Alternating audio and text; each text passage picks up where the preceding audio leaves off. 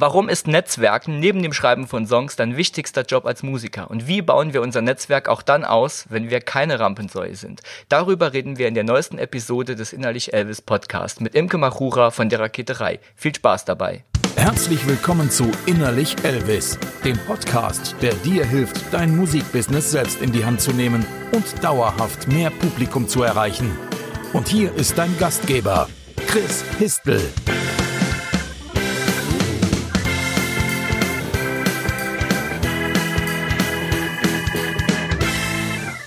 Herzlich willkommen zu einer neuen Episode des Innerlich Elvis Podcast. Heute reden wir über eines der wichtigsten Themen im Musikbusiness, Networking. Und besonders wichtig ist das Thema nicht nur für Menschen, die schon im Musikbusiness stehen und drin arbeiten, sondern auch für Musiker und Musikerinnen, denn große Labels, Agenturen und Managements nehmen ganz oft Demos oder CDs oder Links nur noch an, wenn sie von persönlichen Empfehlungen kommen.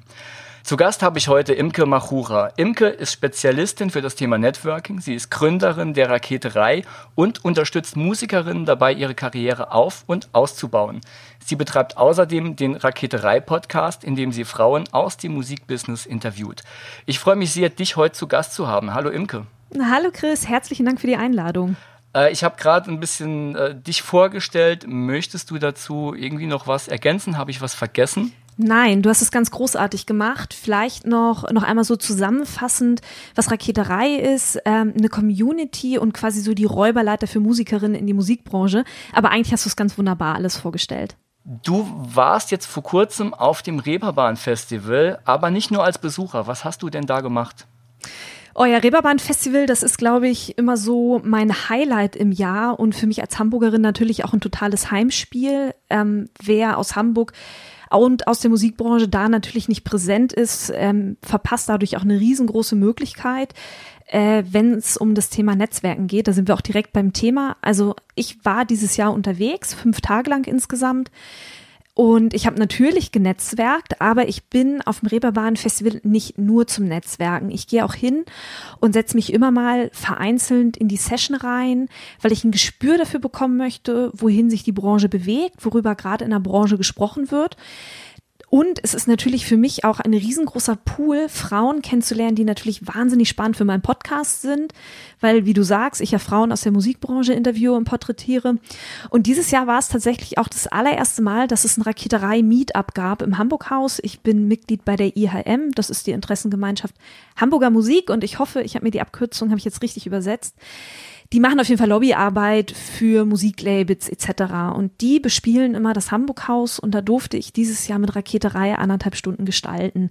Also es, im Prinzip ist das Re Reeperbahn-Festival Lass mal überlegen, kann man das irgendwie unter einem Aspekt zusammenfassen? Vermutlich ist es wirklich dieser Aspekt Netzwerken, aber Netzwerken an sich hat ja so wahnsinnig viele Facetten, wie wir jetzt sicherlich auch noch im weiteren Gespräch feststellen werden. Ja, ähm, super cool, dass du da gleich ein anderthalbstündiges Meetup gemacht hast. Also du hast da aber auch was erzählt, ne?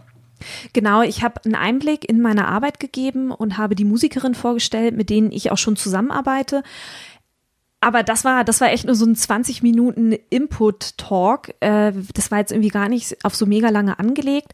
Und dann habe ich wirklich noch eine Stunde lang zum Weintrinken eingeladen, weil ich wollte, dass die Musikerinnen auch untereinander ins Gespräch kommen. Ich habe eingeladen, dass man mit mir ins Gespräch kommen kann. Ähm, also darum ging es mir halt hauptsächlich, dass wir alle zusammen Wein trinken und halt irgendwie eine gute Zeit haben. Also wirklich ganz aktives Netzwerken und nicht nur ähm, von Profi zu Profi oder von Leuten, die im Musikbusiness stehen, sondern tatsächlich auch wirklich, dass Musiker sich auch mit anderen Musikern vernetzen. Ja, das ist super, super wichtig, denn ähm, ich habe in den letzten Jahren auf meine Karriere in der Musikbranche zurückgeguckt und da ist mir, da ist mir irgendwann bewusst geworden, was für Menschen ein Netzwerk eigentlich ausmachen. Ne? Ähm, zum einen sind es einfach so diese, die Gleichgesinnten. Das sind die, mit denen man in dieselbe Richtung geht. Also auch da ganz klar den Begriff Konkurrenz raushalten, weil das ist, da geht es wirklich um ein Miteinander. Und dann gibt es halt die Menschen, die da sind, wo man hin möchte. Also die würde ich eher so als Mentoren bezeichnen. Und mir war es jetzt wichtig, ähm, auf dem Reeperbahn Festival Zeit mit der ersten Kategorie Menschen quasi zu verbringen. Mit denen, ähm, die an dem gleichen Punkt stehen. Denn ich habe auch bei mir in der Community einfach festgestellt, dass in dem Moment, wo wir feststellen, dass wir mit unseren Sorgen und Nöten und den ganzen Fragen nicht mehr alleine sind, sondern dass da auch noch andere sind, die die gleichen Fragen, Sorgen, Ängste und Nöte haben, dass es sich dann plötzlich gar nicht mehr so schwer auf der eigenen Schulter anfühlt, weil es sich einfach auf mehr Schultern verteilt. Und das war mir auf dem Reeperbahn Festival ein Anliegen, das einfach deutlich zu machen. Hey, ihr seid nicht allein. Ihr habt, ihr habt quasi Menschen um euch herum, die an dem gleichen Punkt stehen, verbündet euch mit diesen Menschen. Mhm, das ist natürlich ein ganz wichtiges Learning für einen Musiker, der sich so abmüht, vorwärts zu kommen, dass man plötzlich merkt, okay, ich bin nicht der Einzige, ich muss diesen Stein nicht alleine den Berg hochrollen. Genau. Jetzt haben wir ja das, die Sache, viele Musiker, viele Musikerinnen basteln so im stillen Kämmerlein ihre Musik. Da kommt ja auch viel dieser, dieser Gedanke, dass man alles alleine bewältigen muss. So, dann gehen sie für Live-Shows raus, bleiben im Backstage, danach schön für sich, trinken einen, hoffen, dass genau das mit der Zeit dahin führt, dass man entdeckt wird und ähm, dass der große Durchbruch endlich kommt. Was sollten diese Musiker anders machen und warum sollte man eigentlich überhaupt dabei was anders machen? ja, das ist eine sehr gute Frage. Es ist natürlich vollkommen in Ordnung, Zeit im Backstage-Bereich zu verbringen. Ne? Also das, das erstmal ganz grundsätzlich. Ich merke das auch von mir. Ich stehe jetzt nicht als Musikerin auf der Bühne, aber als Speakerin stehe ich bei Festivals oder bei Veranstaltungen auf der Bühne und erzähle über die Musikbranche. Und ich kenne das auch von mir, dass wenn ich von dieser Bühne runterkomme, dass ich einen Moment für mich brauche, um mich zu sammeln. Und das ist natürlich total klar, das im Backstage-Bereich zu machen. Ich denke aber auch, dass es in jedem Fall ausgewogen sein sollte, Zeit im Backstage-Bereich zu verbringen auf der anderen Seite. Aber man muss sich in jedem Fall auch unter die Leute mischen. Zum Beispiel sich an den Merch-Stand zu stellen und äh, da mit den Menschen ins Gespräch zu kommen, weil es ist einfach super wichtig, ein Gespür für seine Fans zu bekommen. Ich beobachte das bei mir. Mir ist das jetzt im Sommer passiert. Ich habe im Sommer eine Fehlentscheidung getroffen und ähm, diese Fehlentscheidung, die ich im Sommer im Rahmen von Raketerei getroffen habe, hat mir deutlich gemacht, wie wichtig das ist, die Menschen zu kennen, die man erreichen möchte und sich mit diesen Menschen auch auseinanderzusetzen, weil wir vergessen manchmal, dass wir ähm, nicht von uns ausgehen können, wenn wir Dinge anbieten, sondern dass wir das, was wir machen, ja für Menschen anbieten, für die es einen Mehrwert darstellt. Und dafür ist eben dieser Austausch mit den, zum Beispiel mit den Fans auch super, super wichtig. Und deswegen finde ich, sollte es in jedem Fall ausgewogen sein. Also Backstage-Bereich ist völlig in Ordnung, aber auch echt und das Volk mischen und rausfinden, warum Fans einer Musikerin oder einem Musiker folgen. Mhm, Finde ich cool. Also das äh, ist ja auch ein Standpunkt, den ich immer wieder vertrete und auch, wo ich auch immer wieder gerne drüber rede. Und ähm, du hast da auch eine wichtige Facette reingebracht, nämlich genau dieses nicht nur emotional connecten mit den Fans, weil der Fan dann nach Hause geht und es ein ganz anderes Erlebnis ist, wenn er nochmal mit dem Künstler schnacken konnte, sondern halt auch einfach, dass wir als Musiker die Möglichkeit haben, auch rauszufinden, was will unser Fan eigentlich, wie tickt unsere Zielgruppe eigentlich. Deshalb finde ich das ein sehr ähm, sehr guten Punkt. Ja, wir können das, wir, wir, wir können das auch auf ein ganz plakatives Beispiel herunterbrechen. Ne? Also ich, beo ich beobachte das und ich merke das auch ganz häufig in der Arbeit mit Musikerinnen und Musikern, dass sie zum Beispiel Facebook-Profile pflegen, was richtig und absolut in Ordnung ist. Und ähm, Social Media ist part of the game, ob man es mag oder nicht, es gehört halt einfach dazu.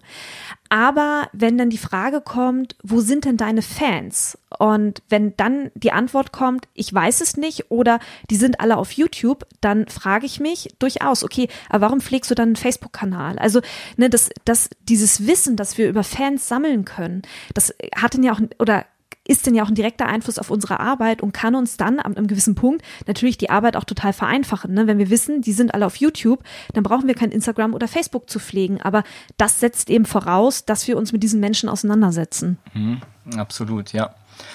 Ähm, jetzt das, das Wort Netzwerken an sich ist, kann vielleicht auch ein bisschen missverstanden werden. Was bedeutet es denn genau? Bedeutet es viel zu posten auf zum Beispiel Facebook, auf zum Beispiel YouTube oder dem sozialen Medium meiner Wahl? Heißt das Netzwerken? äh, kann, muss aber nicht. Ähm, also natürlich, äh, natürlich ist es niemals verkehrt, auf Facebook regelmäßig etwas zu posten. Aber, und da kommt denn jetzt das Thema Netzwerken zum Tragen, dann nicht nur in den eigenen Kanälen. Facebook, also gerade Facebook, auf Instagram auch, auf, auf YouTube auch, ähm, die sozialen Netzwerke, und das steckt ja auch im Wort, sind soziale Netzwerke. Da geht es um Interaktion. Das sind keine Einbahnstraßen, sondern da geht es wirklich darum, mit den Menschen ins Gespräch zu gehen. Und in dem Moment, in dem man auf seinem eigenen Kanal unterwegs ist und Inhalte postet, dann ist es Einbahnstraßenkommunikation. Viel Posten auf Facebook kann dann Netzwerken sein, wenn man damit oder dadurch mit den Menschen dann natürlich ins Gespräch kommt. Und was bedeutet Netzwerken? Naja, mit den Menschen ins Gespräch kommen bedeutet ein ehrliches Interesse zeigen, ein, ein ehrliches Interesse am Gegenüber haben und was er, was er macht, was sein Leben, keine Ahnung, beeinflusst hat oder so. Es geht beim Netzwerken darum, weiter zu helfen. Und Netzwerken heißt eben nicht das Verkaufen oder vielleicht jemanden abfangen und hoffen, dass man mit demjenigen ins Gespräch kommt, weil man denjenigen nach dem Job fragen möchte. Es geht Grundlage ist ein ehrliches Interesse. Und das kann natürlich auch auf Facebook stattfinden oder auf Instagram, aber eben auch nicht nur. Wo, also ich wollte eigentlich später zu der Frage kommen, aber wo findest du es schwerwiegender oder wichtiger, online oder offline? Schwierige Frage, Chris. Das finde ich schwierig einzuschätzen. Ich glaube, es ist eine Kombination aus beidem.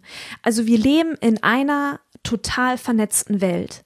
Ich glaube, dass Netzwerken im Online-Bereich anfangen kann. Also wenn ich zum Beispiel an, an die alleinerziehende Mutter auf dem Land denke, die hat natürlich einen ganz anderen Zugang zur Musikbranche als ich, die in der Stadt wohnt. Ne? Ich habe die Musikbranche hier bei mir vor der Tür. Eine, eine alleinerziehende Mutter vom Land oder, oder so, ähm, die kann die Online-Welt natürlich nutzen, um einen Anschluss an die Musikbranche zu bekommen. Aber auch diese Person, oder das ist meinetwegen auch ein alleinerziehender Mann sein, aber diese Person wird irgendwann an den Punkt kommen, dass sie raus auf, aus der Online-Welt in die Offline-Welt muss. Ich denke schon, dass du über die Online-Welt Kontakte zu Menschen aufbauen kannst, aber irgendwann geht es zwangsläufig in die Offline-Welt, weil einfach so eine Sympathie da ist, dass du dein Gegenüber auch kennenlernen möchtest. Und das ist auch tatsächlich genau das, was ich bei Raketerei beobachte, gerade in meinem Mitgliederbereich. Ähm, wir sind mittlerweile so eine tolle Gruppe an Menschen und über, über den virtuellen Raum, über den wir uns online treffen, kann schon können schon sehr viele Emotionen rübergebracht werden. Da funktioniert das Netzwerken 1a. Und ich beobachte, dass diese Musikerinnen sich anfangen, in der Realität zu treffen und sich helfen und sich aushelfen. Wenn die eine in Bonn wohnt und die andere in Hamburg und die Bonnerin hat in Hamburg einen Auftritt, dann wird die aus Bonn nicht in Hamburg in einem Hotel schlafen, sondern wird diese Musikerin, die sie online kennengelernt hat über mein Netzwerk, fragen, ob sie bei ihr übernachten darf. Also auch da, es geht beides und wenn du dich online bewegst, wirst du automatisch irgendwann ins Offline gehen, weil du die Menschen auch treffen möchtest. Mhm. Das ist auch ein ähm, ziemlich cooles Beispiel für jetzt einen, diesen Netzwerkgedanken unter Musikern untereinander. Mhm. Und ähm, aber die, die Frage, die eigentlich dahinter steht, warum veranstalten wir diesen ganzen Budenzauber eigentlich? Warum ist es so wichtig, ein eigenes Netzwerk überhaupt aufzubauen? Oh ja, das ist eine Frage, die mir tatsächlich sehr, sehr häufig begegnet. Also, wenn wir uns die Entwicklung der Musikbranche angucken, ja, die Musikbranche, die hatte, ich weiß nicht, in den 80er, 90er Jahren mit, äh, als die CD noch so das Medium war, glaube ich, so die Kohle, Koks und Nuttenzeit so, ne? Da, da kam einfach Geld aus allen Kanälen. Geld war in Massen da. So, nun ist die Musikbranche, nun verändert sie sich. Wir haben plötzlich neue Player, wie zum Beispiel die Streamingdienste in den Markt bekommen, ja. Ähm, alles ist viel, viel schnelllebiger geworden. Und es findet, wenn wir uns die Online-Welt auch gerade angucken, auch eine ganz klare Verdrängung statt. Die Sichtbaren verdrängen die Unsichtbaren. Das führt eben dazu, dass Musikerinnen und Musiker nicht mehr in Anführungsstrichen nur Musik machen können. Das heißt, dass die Rolle eines Künstlers oder einer Künstlerin sich zunehmend verändert. Und es geht einfach nicht mehr darum, nur Musik zu machen. Und gerade wenn man in diesem DIY-Bereich unterwegs ist, ähm, führt man, wenn man Künstlerin oder Künstler ist, führt man ein Unternehmen. Und in dem Moment, wo man, wo man ein Unternehmen führt, braucht es ein Netzwerk. Und es zeigt sich einfach, das zeigt man, also das habe ich lernen dürfen auf meinen Netzwerkveranstaltungen, auf denen ich mich so bewegt habe, dass das einfach Orte sind, an denen man auch Informationen bekommt, die es an keinem anderen Ort gibt. Das lässt sich nicht ergoogeln, was da ausgetauscht wird. Und wenn du wissen möchtest, wenn du zukunftsfähig sein möchtest, wenn dein Unternehmen in ein paar Jahren noch bestehen soll, dann brauchst du dein Ohr auf den Schienen. Und diese Schiene sind genau dieses Netzwerkevent, weil da erfährst du, wo der ganze Zirkus sich hinbewegt. Und wenn du Teil von dem Zirkus sein willst, dann solltest du auch die Veranstaltung besuchen. Hast du Beispiele jetzt für so Informationen, die du ohne das, ohne das Netzwerk-Event überhaupt nicht bekommen hättest?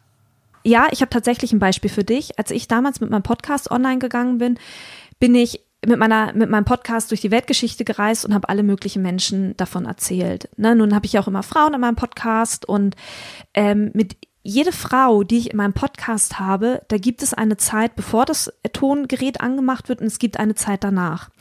Und das sind genau diese Situationen, in denen ähm, sich eine, eine Nähe zum Interview gegenüber quasi aufbaut, wo einfach genau diese Informationen getauscht werden. Und ich habe in dieser Zeit immer eine sehr, sehr gute Zeit mit meinen Interviewgästen.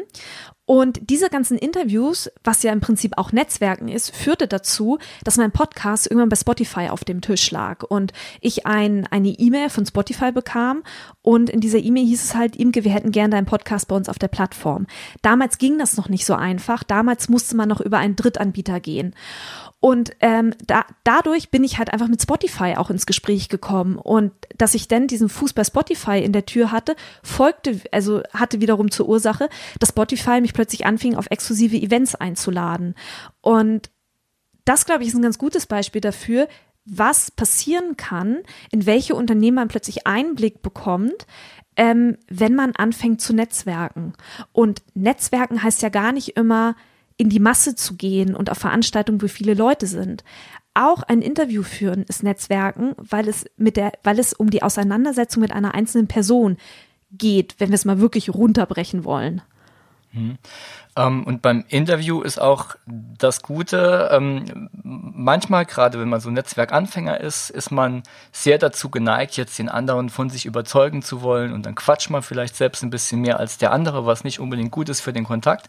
Aber im mhm. Interview geht man ja eigentlich schon ran mit dem Ziel, dem anderen primär zuhören zu wollen. Genau. Du hast in der Facebook-Gruppe, in meiner Facebook-Gruppe, eine sehr gute Frage gestellt. Die möchte ich jetzt im Podcast gern an dich richten. Und zwar, bevor du angefangen hast zu netzwerken, gab es da irgendwelche Ängste, mit denen du dich auseinandersetzen musstest, die dich gebremst haben? Oh ja, oh ja. Und ich habe auch lange überlegt, woher meine Ängste kamen. Ähm, und ich habe tatsächlich auch eine Antwort für mich gefunden. Ich hatte am Anfang Angst vom Alleinesein auf Netzwerkveranstaltungen. Ich dachte, dass wenn ich auf eine Netzwerkveranstaltung gehe, dass jeder sieht, dass ich alleine bin und dass mich dann keiner kennenlernen möchte, weil ich dann quasi nicht wichtig genug wirke. Das war meine allergrößte Angst. Und und ich bin, ich habe lange überlegt, warum ich am Anfang diese Angst hatte. Und ich bin zu dem Schluss gekommen, dass ähm, der Auslöser für diese Angst in meiner Schulzeit liegen muss, weil wir sind in der Schule, gerade wir Mädchen sind in der Schule sozialisiert, uns in Klicken zu bewegen. Und jeder kennt das, glaube ich, aus seiner Schulklasse eine Schulklasse besteht aus einzelnen Klicken. Und man hat immer auf die Leute geguckt, die sich, also die nicht Teil irgendeiner Clique war, sondern die immer alleine waren. Und das waren dann immer irgendwie die Außenseiter. Und dieses Gefühl, ähm, obwohl ich in der Schule nie der Außenseiter war, ich war immer Teil einer Clique, aber dennoch habe ich immer mit den Leuten oder mit den Menschen, die alleine waren, mitgefühlt. Und jetzt in meinem Erwachsenenalter, Erwachsenenalter, als ich das erste Mal vor so einer Netzwerkveranstaltung stand, ist diese Angst wieder hochgekommen. Und ich hatte wieder meine Zeit aus der Schule pr präsent vom inneren Auge. Und das hat mir wahnsinnig Angst gemacht und das hat mich am Anfang auch sehr gelähmt. Mhm. Bist du dann nicht auf Leute zugegangen, auf die du gerne zugegangen wärst? Oder wie hat sich das gezeigt? Ähm, ich bin erst gar nicht zu den Netzwerkveranstaltungen am Anfang hingegangen. Oh, okay und das war, das war damals auch wirklich ein Fehler. Was ich dann aber gemacht habe, ist, ich habe mir eine Verbündete gesucht. Ich habe damals im Booking gearbeitet und in der Promotion, ähm, Label und Produktmanagement mache ich neben Raketerei immer noch. Ähm, genau, aber damals war, war ich halt als Promoterin und als Bookerin tätig. Und wir waren, oder ja doch, eigentlich ist es auch immer noch so, es war halt ein rein männlich besetztes Büro und irgendwie fehlte auch mir da schon eine weibliche Verbündete. Aber irgendwann kam dann genau diese weibliche Verbündete ins Büro. Und Und wir haben das dann so gemacht, wir sind zu den Netzwerkveranstaltungen immer gemeinsam hingegangen, haben uns aber ganz bewusst vor Ort getrennt. Und uns hat, also bei ihr ging es auch so und uns hat einfach dieser emotionale Anker geholfen, da ist noch eine andere Person im Raum. Wenn ich mit niemandem ins Gespräch komme, zu ihr kann ich immer gehen.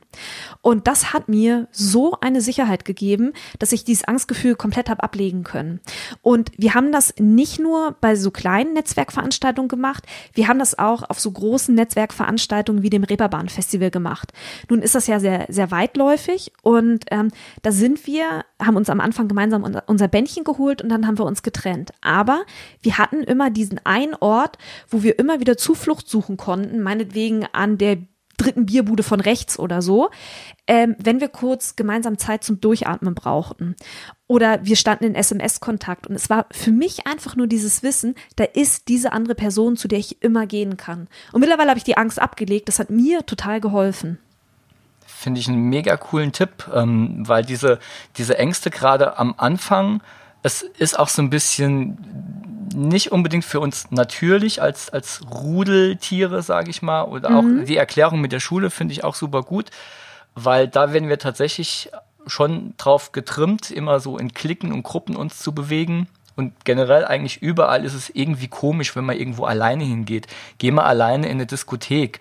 Die Leute gucken dich komisch an. Wo sind die Leute, die dazugehören? Und ja, keiner möchte der Außenseiter sein, weder in der Schule noch später im, im späteren Leben. Und das ist genau dieses Bild, was man dann vielleicht von sich hat, wenn man auf eine Netzwerkveranstaltung geht. Aber diesen, ähm, diese Idee mit dem Anker, finde ich super gut mit dem Emotionalen. Mhm. Und sich auch dann aber wirklich konsequent zu trennen, ist natürlich.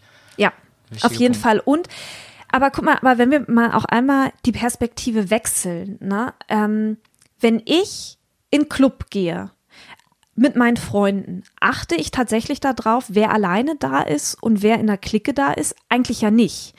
Wenn ich ins Kino gehe, achte ich darauf, wer alleine in den, wer alleine den Saal betritt oder wer in einer Clique kommt eigentlich nicht. Auf sowas achtet man eigentlich nicht. Aber ich hatte halt früher den Eindruck, dass in dem Moment, in dem ich alleine auftrete, mich alle angucken. Mhm. Aber das ist halt totaler Quatsch, ja. eigentlich. Genau, wenn du den Perspektivwechsel wirklich mal vornimmst und dich fragst, was, mhm. wo achte ich denn drauf, dann absolut, ja, genau. So, jetzt lass uns mal davon ausgehen, wir, wir wechseln jetzt nochmal die Perspektive und versetzen uns mal raus in eine Newcomer-Band wir sitzen mhm. im Proberaum, hören jetzt diese Folge und denken, geil, Netzwerken, das mache ich jetzt. Wie fängt denn diese Band jetzt genau an? Das ist auch eine sehr gute Frage. Es ist immer ratsam, lokal anzufangen. Kleine Veranstaltungen. Ich habe einfach festgestellt, ähm, je kleiner die Veranstaltung, desto leichter ist es mit den Menschen ins Gespräch zu kommen. Ich habe damals, wenn ich zu so kleinen Veranstaltungen hingegangen bin, ich habe mich meistens eher hinten aufgehalten und habe immer erstmal die Lage sondiert. Und äh, als ich denn so diese ganzen kleinen Veranstaltungen hier bei mir in der Umgebung durch hatte, habe ich quasi den nächstgrößeren Schritt gemacht und bin zu einer regionalen Veranstaltung gegangen. Und von der regionalen Veranstaltung irgendwann auf eine nationale Veranstaltung, beziehungsweise dann auch wirklich auf die jeweilige Fachmesse. Ne? Also Jazz hat ja eine eigene Messe, ähm, klar, irgendwie Indie, Rock, Pop äh, ist irgendwie das Reeperbahn-Festival, Kleinkunst hat eine eigene Messe, Klassik hat eine eigene Messe. Also jeder hat ja auch irgendwie so eine Fachmesse. Und ich habe irgendwann festgestellt, und das wird jeder feststellen, der sich von lokal zu regional zu national und vielleicht irgendwann zu international ähm, hocharbeitet, wenn es denn irgendwie um das South by Southwest in Texas geht, ja. Aber jeder wird irgendwann feststellen, wie klein die Musikbranche ist, weil du wirst immer die gleichen Nasen treffen. Es ist unfassbar, egal auf welcher Ebene du dich bewegst, wenn du das ein Jahr lang machst, wirst du merken, es sind immer die gleichen Menschen. Und das nimmt auch nochmal total die Angst. Mhm. Ist mir aufgefallen, ähm, ich war letztens auf dem Sonic Visions und in dem Moment, wo ich jemandem, der von ein bisschen weiter weg kam, ähm, von jemand Lokalem erzählt habe, vom lokalen Booker, kam genau dieser lokale Booker und die zwei begrüßen sich und haben sich gekannt. Das war ja. irgendwie so typisch, ne? Ja, ja, ja. Gefühlt, mich erinnert die Musikbranche manchmal an so Jazzband-Formationen. Ich habe lange im Jazz gearbeitet und ich hatte irgendwann den Eindruck, Alter, diese Jazzszene scheint aus 20 Musikern zu bestehen, die sich immer neu zusammenwürfeln und eine tolle Formation auf die Bühne stellen. So. Und genauso ist es in der Musikbranche auch. Also gefühlt gibt es halt irgendwie 20 Player und diese 20 Player machen immer so die ganzen Kooperationen untereinander, empfehlen sich immer einander. Im Prinzip ist die Musikbranche wie so eine Jazzband-Formation oder wie die Jazzbranche an sich. So mein Eindruck. Mhm. Ja, oder ähm, ich vergleiche das gern mit britischen Schauspielern, wo es, glaube ich, genau fünf gibt und die spielen in jeder Serie mit und wechseln dann so durch. Ja, ist auch sehr guter Vergleich. Welche Netzwerkveranstaltungen würdest du denn jetzt generell empfehlen? Was ist denn so der, heiße, der heiße Scheiß, wo man hin muss? Ähm, das würde ich zweiteilen. Also ich sage jetzt nicht, du musst auf jeden Fall zum Reeperbahn-Festival. Ähm, das würde ich nicht sagen. Ich würde immer sagen, such dir die Fachmesse aus deinem Genre. Ist ganz, ganz, ganz wichtig, weil auf diesen Fachmessen sind die, also so ganz konzentriert die Booker für deinen Bereich, die Promoter für deinen Bereich, die Journalisten für deinen Bereich, die, die Veranstalter für deinen Bereich, die tummeln sich auf diesen Fachmessen. Und ich rate immer, ähm, sich ein Netzwerk zu suchen, das unmittelbar mit deinem Thema zusammenhängt. Also wenn du Schlagzeugerin bist, such dir ein Schlagzeugerinnen-Netzwerk. Bist du eine Sängerin aus dem, keine Ahnung, ähm, Soul-Pop-Bereich, such dir ein Netzwerk für Sängerinnen aus dem Soul-Pop-Bereich. Aber Gehe auch in fremde Netzwerke, die themenfremd sind und versuche das, was du da hörst, in deine Branche zu übersetzen. Ich habe irgendwo mal den, den Spruch gelesen oder gehört, bist du der Schlauste im Raum, dann bist du im falschen Zimmer. Und genauso ist es beim Netz, beim Netzwerken auch. Du, du wirst irgendwann Dinge hören, die dir, die du, ähm, die dir bekannt vorkommen die du schon ganz oft gehört hast. Und genau dann ist der Punkt erreicht, dass du aufmachen musst und gucken musst, okay, ich bin zwar Musiker oder Musikerin, aber ich berühre noch andere Themen mit dem, was ich mache. Und wenn du dir diese Themenspektren einfach mal anguckst und dann suchst du dir in einem deiner Themenspektren neben deiner Musik noch eine, eine weitere Messe. Also ein Beispiel, wenn du Musikerin bist und du ähm, interessierst, interessierst dich total für die Digitalwirtschaft, ja, ähm, dann suchst du dir deine Fachmesse, du suchst dir dein, deine, deine, deinen Sängerin-Stammtisch meinetwegen und dann schließt du dich ähm, den Digitalfrauen an. Und dann hast du drei Bereiche, in denen du netzwerken kannst, die dich in deinem, in deiner Vision, in deiner Mission, die du als Musiker oder Musikerin hast, voranbringen werden. Damit du nämlich, wenn du der Schlauste im Raum bist, diesen Raum verlassen kannst und in den Raum gehen kannst, wo du lernen kannst. Denn nur das wird dich voranbringen auf lange Sicht. Hm. Jetzt, ähm, wenn ich jetzt auf meiner Messe bin oder auf meiner Netzwerkveranstaltung bin, dann gibt es ja immer so Leute, die stellen sich direkt jedem vor, quatschen jeden zu, ne, die Rampensäule, kennt man ja. Mhm. Wie ist es denn jetzt, wenn ich eher introvertiert und schüchtern bin und wie würdest du denn introvertierteren, schüchternen Menschen raten, ihr Netzwerk aufzubauen, wenn sie jetzt nicht gerade der lauteste oder die lauteste sind? Mhm. Ich würde mich ja auch eher als introvertierte ähm, Person beschreiben. Ich meine, was zeichnet introvertierte Personen aus? Dass es sie, also am Ende etwas mehr Kraft kosten wird als jemand, der laut ist, wenn es ums Netzwerken geht. Ne? Letztendlich ist ja in so einem Netzwerk jeder total wertvoll. Der Stille eben genauso wie der Laute. Aber mal, wo, worum geht es denn hier? Ne? Worum geht es, wenn man sich ein Netzwerk aufbaut? Am Ende geht es darum, dass man die eine Person pro Event findet oder vielleicht alle zehn Events, dass da mal diese eine Person bei ist, mit der man über das Event hinaus Kontakt halten will. Darum geht's ja im Prinzip.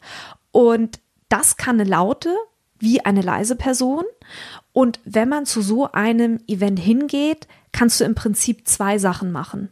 Du kannst anfangen, Körpersprache zu deuten, also Körpersprache lesen lernen. Also ne, wenn zwei Menschen einander gegenüberstehen und sie gucken sich an, dann ist das eher ein Zeichen dafür, okay, die wollen unter sich sein.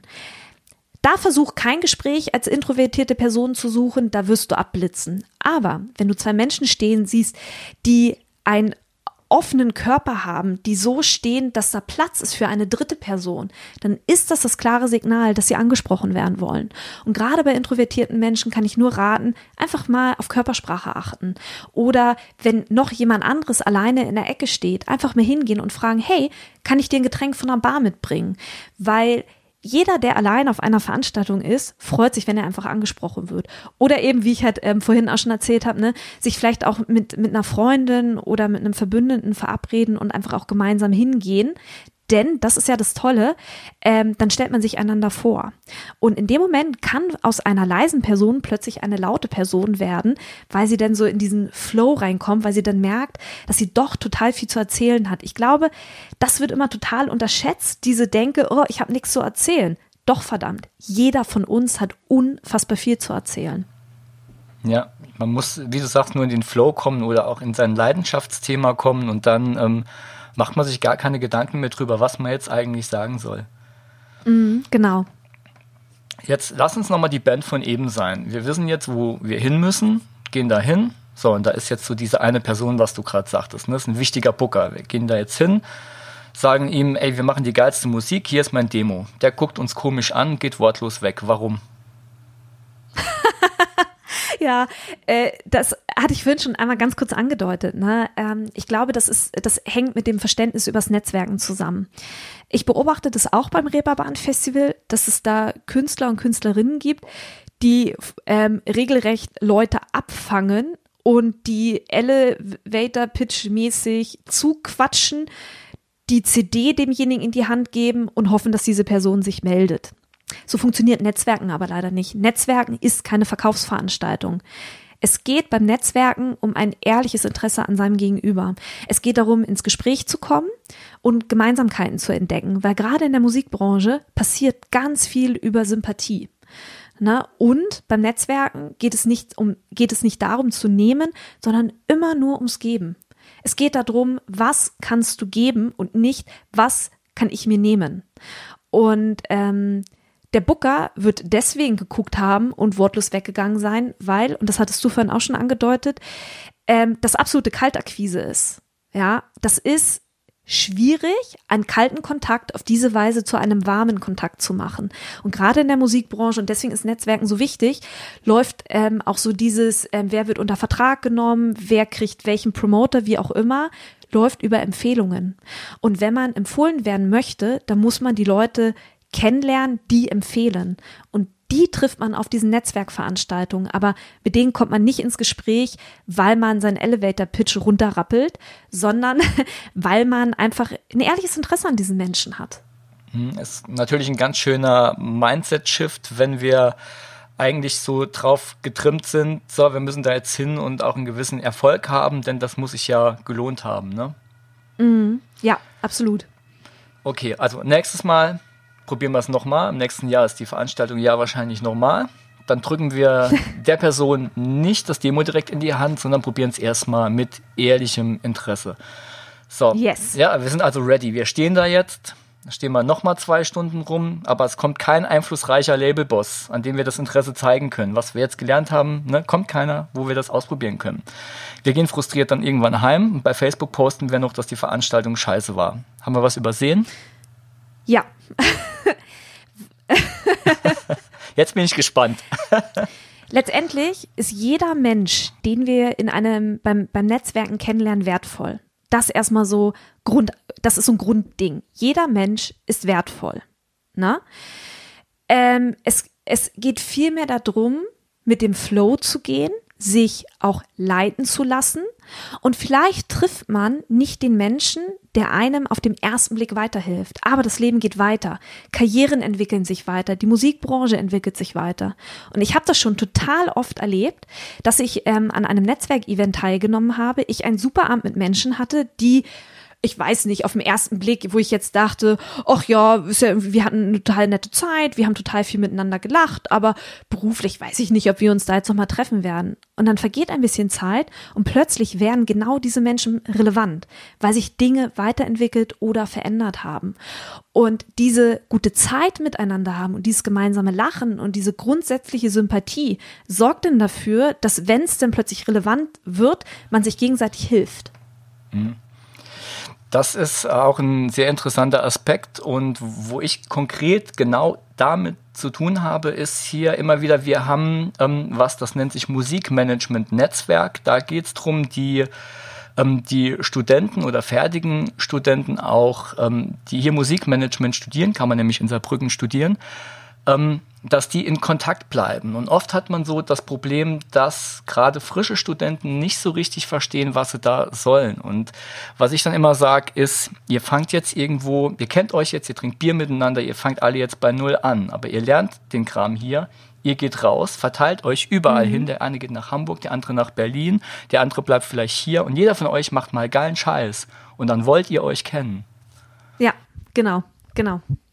In der Facebook-Gruppe gab es, als ich angekündigt habe, dass wir das Interview hier machen und welches Thema, wir nehmen eine Frage und zwar von der Melika. Wie kann ich denn jetzt aus einem interessanten Kontakt eine Win-Win-Situation mit greifbarem Erfolg für beide generieren? Gegenfrage, muss man das? Das ist eigentlich schon eine sehr gute Antwort und bezieht sich eigentlich auch nochmal auf das, was wir gerade schon gesprochen haben. Deshalb habe ich die Frage ähm, genau an der Stelle nämlich gestellt. Und für mich ist das schon eine super Antwort. Genau. Muss man das eigentlich? Also ich finde, ich finde die Frage auch wirklich sehr, sehr gut, aber das, das, das, das ist halt genau die Frage, ob man das muss oder ob, ne, wie ich ja auch gesagt habe, ob die Grundeinstellung beim Netzwerken nicht eine ganz andere sein sollte. Und es geht nicht darum, greifbaren Erfolg zu generieren und es geht auch um keine Win-Win-Situation. Es geht darum, eine gute Zeit miteinander zu haben. Ja, genau. Ja, absolut. Hast du jetzt ein, ein, konkretes Beispiel von dir, wo du mit jemandem connected hast, wo du nicht erwartet hättest, dass daraus sich was entwickelt, weil du halt mit dem Flow gegangen bist? Ja, ja. Ungefähr bei fast allen meiner Interviewgäste, die ich selber bei mir im Podcast auch hatte, ähm, habe ich festgestellt, dass obwohl diese, Pod obwohl diese Podcast-Aufnahme vorbei war, ich mit ganz vielen in Kontakt geblieben bin und wir immer noch miteinander schreiben und wir immer noch Gedanken miteinander austauschen. Und das finde ich total abgefahren. Und auch wenn ich ähm, diese Frauen auf Festivals wieder sehe, mit wie viel Herzlichkeit wir uns begegnen. Das finde ich total toll und ich freue mich einfach so sehr, dass diese ganzen Frauen äh, mir ihre Zeit geschenkt haben, dass ich sie kennenlernen durfte. Mhm. Wie pflegst du diese Kontakte denn dann langfristig? Ich meine, es bringt ja auch nichts, einen Podcast zu machen und danach hört man nie mehr voneinander oder auf, ein, auf einem Treffen sich gut zu verstehen und danach hört man nie mehr voneinander. Mhm, genau, also wenn es äh, eine Offline-Netzwerkveranstaltung ist, klar, Standard, ähm, wenn, wenn irgendwie ein cooles Gespräch war oder man hatte ein cooles Gespräch miteinander und ähm, man hat irgendwie festgestellt, okay, hier gibt es Verbindungen, auf jeden Fall Visitenkarte austauschen. Und was ich dann halt immer noch gemacht habe, ist, dass ich mich bei allen Menschen, äh, mit denen ich mich auf diesen Veranstaltungen unterhalten habe und ich die Visitenkarten eingesammelt habe, ich habe bei allen Menschen, ich habe ihnen allen am nächsten Tag eine E-Mail geschrieben und habe mich fürs Gespräch bedankt. Habe manchmal noch weitergehende Fragen gestellt, weil mich das Gespräch noch sehr bewegt hat, aber ich habe immer und immer wieder den Kontakt gesucht und ich habe auch immer gefragt, darf ich dich in mein Newsletter-Verteiler aufnehmen? Denn so und ich habe auch immer gesagt, nehme ich auch gerne in deinen auf, damit man einfach dran ist, was bei den Menschen so los ist. Bei meinen Podcast-Interviews ist es so, ich reise für meinen Podcast nun sehr viel. Und immer wenn ich dann wieder in eine Stadt zurückkehre, nehme ich mir bewusst Zeit für diese Menschen und treffe sie wieder auf ein Glas Wein. Ich nehme mir aktiv Zeit fürs Netzwerken, weil es mir aber auch Spaß macht, mich mit diesen Menschen zu unterhalten. Hm, das ist, glaube ich, auch ein wichtiger Punkt, sich die Zeit dann auch wirklich zu nehmen, nicht zu sagen, okay, ich habe jetzt eine Visitenkarte, die hefte ich mal ab, ja, yeah, neuer Kontakt. Ähm, Gerade dieses Follow-up und wie du das auch machst, auch mit den Gegenfragen, mit dem netten Bedanken und sowas, das ist schon so ein bisschen Best Case, ne? Mhm. Ja, es ist, aber es ist halt auch wirklich eine Entscheidung, äh, die Zeit zu investieren. Aber ich habe für mich einfach festgestellt, ähm, ich empfinde es auch irgendwie gar nicht als Arbeit oder Aufwand, weil es mir einfach auch Spaß macht. Das ist, ich sehe mein Netzwerk wie mein Freundeskreis. Ne? Und ich bin ja zu den Menschen in meinem Freundeskreis auch nett und melde mich und so. Und genauso ähm, und nach dem gleichen Prinzip behandle ich auch mein Netzwerk. Das sind einfach Menschen, die ich wahnsinnig wertschätze, weil das alles Menschen sind, die tolle Sachen machen. Und das gehört einfach gewertschätzt. Hm, ist auch eine super Analogie zum Freundeskreis. Jetzt, ähm, das sammeln sich da ja wahrscheinlich Kontakte und irgendwann wird es sehr viel. Gehst du da nach einem bestimmten Prinzip vor, wie du Kontakte auch wieder aussortierst oder schaffst du es wirklich 50 und mehr Kontakte alle gleich zu behandeln? Wie machst du das? Das ist eine gute Frage. Danke. Bitte, Chris. Ja, nee, das ist wirklich eine gute Frage, aber das, da kann man auch, glaube ich, wieder die Analogie zum Freundeskreis ziehen. Ne? Ähm, man, man hat nicht 50 beste Freunde zu dem, zu den einen ist man näher als zu den anderen, aber sowas kann sich mit der Zeit auch verändern, dass die Nähe dann plötzlich zu einer dritten Person höher wird und zur zweiten Person ähm, man sich da so ein bisschen entfernt, weil man plötzlich einen anderen Einfluss im Leben hat oder so. Und genauso ist es ja beim Netzwerken auch. Also man ist unterschiedlichen Leuten in unterschiedlichen Zeiträumen unterschiedlich nahe. Und dann kriegt man das oder dann kriege ich das auch gut gehandelt. Du hast eben schon mal kurz ähm, angerissen, wer jetzt eigentlich in unser Netzwerk gehört. Also wir sind jetzt wieder bei unserer Band. Ja, wir haben den ganzen Abend so mit allen möglichen Leuten gesprochen, hatten auch Spaß. Bei manchen Leuten hat es mehr gefunkt, bei manchen ein bisschen weniger. Wir hören uns mhm. spannende Geschichten an und müssen natürlich irgendwann die Auswahl treffen, wer jetzt in unser Netzwerk gehört. Und von dem, was du bisher erzählt hast, geht es für mich so ein bisschen in zwei Richtungen. Das eine ist, ähm, mit, mit wem funkt es tatsächlich? Also bei wem ist das eher so ein freundschaftlicher Kontakt, den man deshalb halten will? Und mhm. zum anderen hast du eben diese zwei Kategorien. Ähm, also dieses, ähm, die, die Menschen, die mit dir vielleicht eine, eine selbe Zielgruppe haben, die mit dir zusammen auf, auf deiner Ebene gerade schon stehen und die Mentoren. Ähm, mhm. Die, auf die Mentoren bist du eben noch nicht so wirklich eingegangen, glaube ich. Ähm, mhm. Was siehst du da, also warum sind denn Mentoren für dich so wichtig? Ähm, weil Mentoren dabei unterstützen können, dieses unternehmerische Mindset zu entwickeln. Für mich sind Musikerinnen und Musiker oder Künstlerinnen und Künstler, für mich sind das Unternehmerinnen, beziehungsweise halt Unternehmer. Ähm, weil, ne, ich habe ja gesagt, die Musikbranche wird immer komplexer und gerade im DIY-Bereich ähm, muss oder kann ein Musiker oder eine Musikerin nicht mehr nur Musik machen, sondern sie hat ein großes Paket an unternehmerischen Aufgaben dazu bekommen. Und ich bin einfach der Meinung, dass es, wenn man sich im DIY-Bereich bewegt und im DIY-Bereich etablieren möchte, es weniger darum geht, sich einen Manager zu suchen, sondern tatsächlich eher einen Mentor, äh, der oder die einen begleitet, damit man lernt, wie man unternehmerisch denkt. Ein Manager nimmt Sachen ab. Ein Manager fängt an, Entscheidungen zu treffen. Ein Manager wird meinetwegen auch dann am Gewinn beteiligt. Ein Mentor ist dann wirklich eher sowas wie, wie eine Co-Pilotin. Jemand, der dir halt sagt, hey, das und das sind deine Möglichkeiten und überlege doch mal, was ist der beste Weg für dich. Und ein Mentor ist dann jemand, der dich genau dadurch begleitet und dir hilft, für dich den richtigen Weg zu erkennen. Ähm, warum glaubst du denn, dass so viele Musikerinnen und Musiker, gerade du sagst es ja von der, von, das sind Unternehmer, Unternehmerinnen, warum haben so viele ein Problem damit, sich auch selbst als Unternehmer und Unternehmerin zu sehen? Mhm.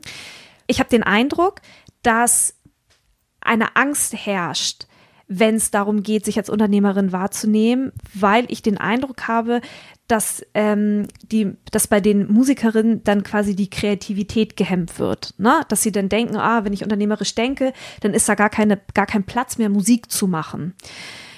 Ähm, am Ende braucht es natürlich eine Struktur. Ne? Ich brauche Zeit, ich muss mir einen Zeitraum schaffen für Musik und ich muss mir einen Zeitraum schaffen fürs Unternehmerische. Und ich glaube, dann kann man das auch ähm, handeln.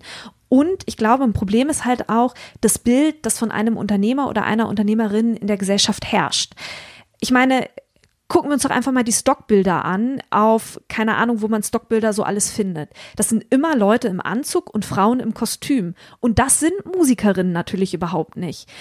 Ne? Es, es, es geht halt, also beim Unternehmerischen geht es eher um ein Mindset, das man hat oder nicht hat. Und nicht um das, was man anzieht. Ja, das äh, Unternehmertum hat ein Imageproblem, zumindest äh, für die aus Sicht der Musikbranche so ein bisschen. Ne? Ja, absolut, absolut, ja. Wir hatten es eben von den Mentoren, darüber sind wir auf diesen kurzen Exkurs zum Unternehmertum gekommen, den ich jetzt auch gar nicht weiter ausführen will. Wäre ein, ein Thema für nochmal eine komplette Episode eigentlich. Oh ja. Aber lass uns äh, Jetzt bei dem Thema ähm, Networking bleiben. Wir waren bei den Mentoren. Woher wissen wir denn jetzt als Musiker oder vielleicht auch als, als angehende Musikbranchen, Musikmanager, dass wir Mentoren brauchen und in welchen Bereichen wir Mentoren brauchen? Wie finden wir das denn raus? Die Frage ist nicht, ob wir Mentoren brauchen. Die Frage ist, warum hast du keinen? Jeder braucht immer einen Mentor an der Seite. Ja, kann ich so bestätigen. Also würde ich auch für mich selbst genau so sehen und ich denke mal, du wirst auch mit Mentoren arbeiten oder Mentorinnen. Ja. Ne? Ja, ich habe ich hab auch jemanden, ich habe auch jemanden an der Seite und ich habe mich ganz bewusst entschieden, jemanden zu nehmen, der nicht Teil der Musikbranche ist. Ich hatte auch schon mal einen Mentor, der war Teil der Branche, das war auch gut. Der hat mir damals geholfen, ähm, das gedankliche Grundgerüst zu legen und so ein Grundgerüst zu legen, wenn es darum geht, okay, wie funktionieren die Strukturen in der Musikbranche. Aber als dann, als es dann wirklich so um dieses Unternehmerische in Verbindung mit ähm, einem kreativen Output ging, da habe ich mir ganz bewusst jemanden gesucht, der von der Musikbranche keine Ahnung hat, weil es geht nicht um Musikbranchenstrukturen, sondern es geht einfach nur um die Art und Weise, des Denkenlernens. Darum geht es. Und da führt ein, ein Mentor hin. Und ein Mentor ist auch eine Wahnsinnsstütze, wenn es mal frustriert oder wenn es mal nicht so gut läuft. Und er freut sich mit dir, wenn es richtig gut läuft. Und er ist aber auch jemand, jeweils ist es bei mir so, der sagt, setz dich auf deinen Arsch und fang an zu evaluieren. Warum hat das nicht funktioniert? Oder auch, warum hat das gut funktioniert? Damit einfach Strukturen entwickelt werden können, die man immer und immer wieder anwenden kann, die einfach funktionieren. Und deswegen ist ein Mentor super, super wichtig. Das ist dein Co-Pilot. Das ist der, der mit dir das Raumschiff durch den Musikbranchenkosmos fliegt. Das kann kein Mensch alleine machen. Man braucht einfach diesen Sharing-Partner an der Seite. Hm. Was ich ähm, da aber immer merke, ist, wenn man mit Musikern darüber redet, ja, bei der Musikbranche funktioniert das ja alles ganz anders. Bei der Musik, also gerade wenn du jetzt sagst, du hast einen Mentor oder eine Mentorin, die außerhalb der Musikbranche kommt, was ich super finde, ähm, die Sachen funktionieren da ja für die Musikbranche nicht, weil alles, was außerhalb der Musikbranche funktioniert, funktioniert in dieser Branche nicht. Aber wenn man dann mit anderen Branchen redet, ersetzen die, sagen die denselben Satz und ersetzen zum Beispiel Musikbusiness mit Zahnarztbranche. Also es ist, mhm. jeder sagt eigentlich so dasselbe von seiner Branche und auch in der Musikbranche ist es sehr verbreitet. Und deshalb hier auch nochmal der Appell an alle, die das jetzt hören. Ähm, die Musikbranche funktioniert als Business genauso wie andere Businesses auch. Unternehmer, Unternehmerin sein funktioniert da genauso wie sonst wo auch. Und die Spezialitäten der Musikbranche, das sind Details.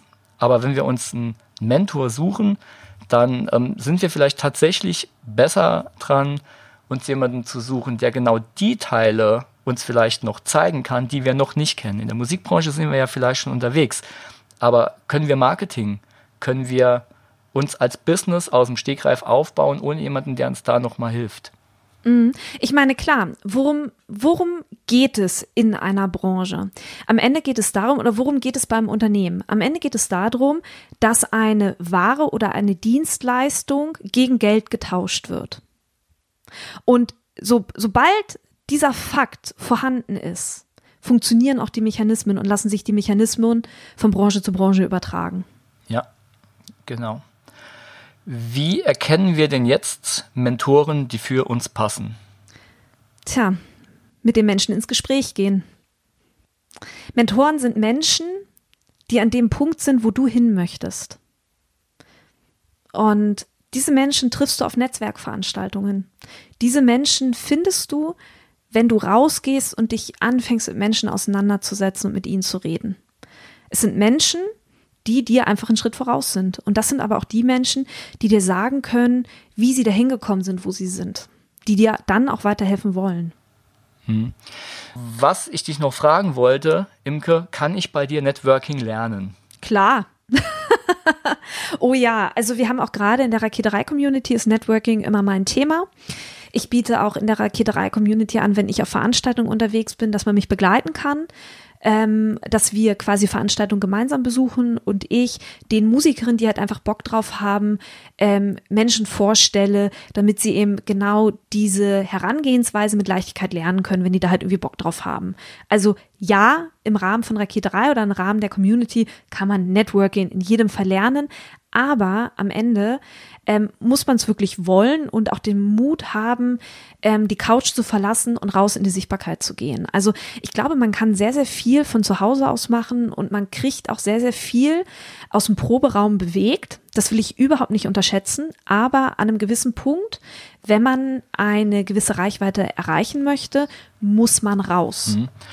Ähm, wobei ich persönlich bei dir wahrscheinlich kein Networking lernen kann.